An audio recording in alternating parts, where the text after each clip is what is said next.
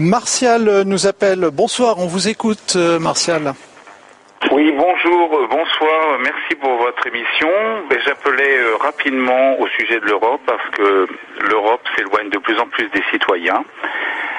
Et voilà, je voulais... Vous m'entendez?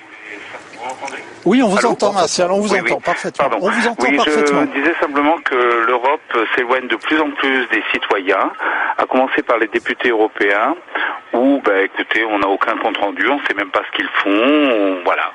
Donc, euh, on a vu aussi, alors des exemples concrets, ben, c'est justement les négociations traitées du TAFTA, américain, canadien, etc.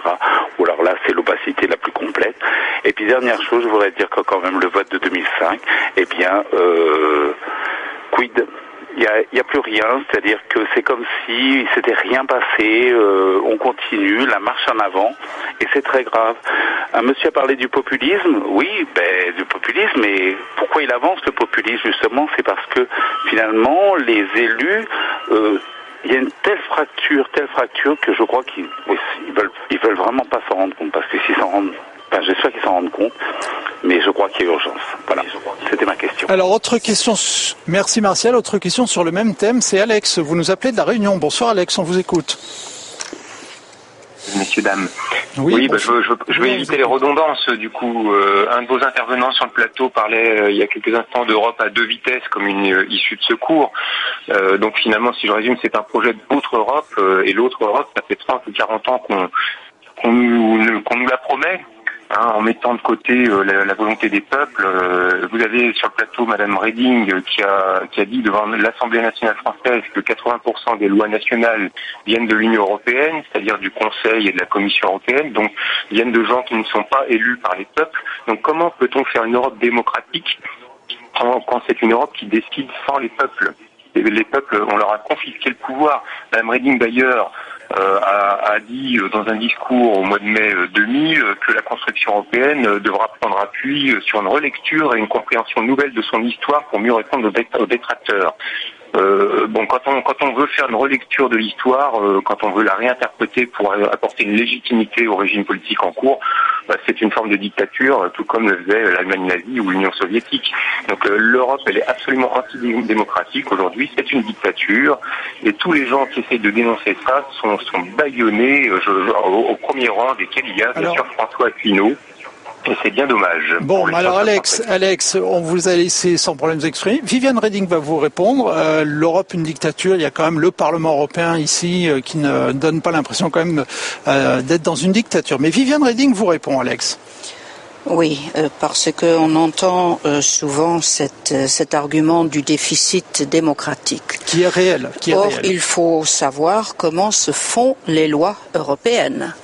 Les lois européennes se font par une proposition de la Commission. Mais la Commission ne décide rien.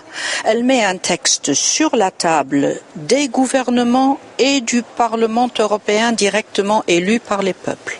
Et ensuite, les deux ensemble décident sur ce qui sera la législation européenne qui, elle, ensuite est transposée dans le droit national. En d'autres termes, aussi bien les gouvernements, euh, qui sont quand même issus d'élections, que le Parlement européen, qui est issu euh, d'élections, euh, décide sur ce qui sera le droit européen. Bon, ça c'est une des choses, il faut euh, le savoir. Et oui, il est vrai que la plupart euh, des lois qui sont appliquées dans nos États européens euh, le font par le biais de directives européennes qui sont ensuite reprises dans le droit européen.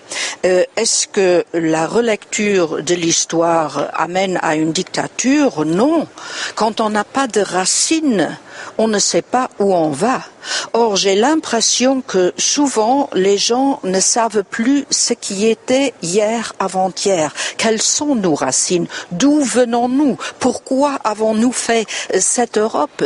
Euh, Quelles sont les erreurs que nous avons commises pendant en la faisant? Quels sont les succès qui sont les nôtres pendant euh, ces 40-50 ans de l'aventure commune? Et je crois que c'est ça la relecture de. Ce n'est pas une réinterprétation de l'histoire, mais c'est la connaissance de ce que nous sommes, d'où nous venons et où nous voulons à quelques-uns avancer ensemble. Isabelle Thomas pour répondre à Alex. Je, crois quand même pour Alex et, Martial, je crois qu'il euh, y a eu et c'est très grave euh, des moments de déni démocratique. Il y a eu effectivement les référendums euh, euh, dont parlait, je crois, Alex de 2005, euh, que ce soit d'ailleurs les Néerlandais ou les Français, le vote français et le vote néerlandais, qui refusaient le TCE. Et pourtant, à marche forcée, ça a été mis en œuvre. Deuxième déni de démocratie, enfin en tout cas j'en ai peur, la question des Britanniques. Je ne sais pas comment ça va se terminer, mais aujourd'hui, il n'y a toujours pas l'activation de l'article 50, et c'est grave. Et puis, il y a, euh, je m'excuse, euh, Madame Reddig, mais il y, a aussi, il y a aussi des éléments, je prends le glyphosate, par exemple. Ce Parlement dont nous faisons partie tous ont voté euh, l'interdiction d'un certain nombre de produits euh, nocifs et la Commission, pour l'instant, fait, euh, comment dire... mais les bâtons dans les roues, ben, Ne fait rien, surtout. et ce sont des choses comme ça qui deviennent à mon avis, et qui sont de plus contestés par les citoyens et qui deviennent absolument insupportables si on ne remet pas de la démocratie dans l'Union européenne. Mais remettre de la démocratie, il faut des processus plus rapides. Ça sera ma dernière question, Isabelle Thomas. Oui, des processus plus rapides, plus transparents. Et par contre, alors je le dis à Alex, euh, ma circonscription, et c'est mal fichu, c'est 9 millions d'habitants. Alors des, comptes rendus, j'en fais tous les 15 jours. Malheureusement, je ne vois pas grand monde.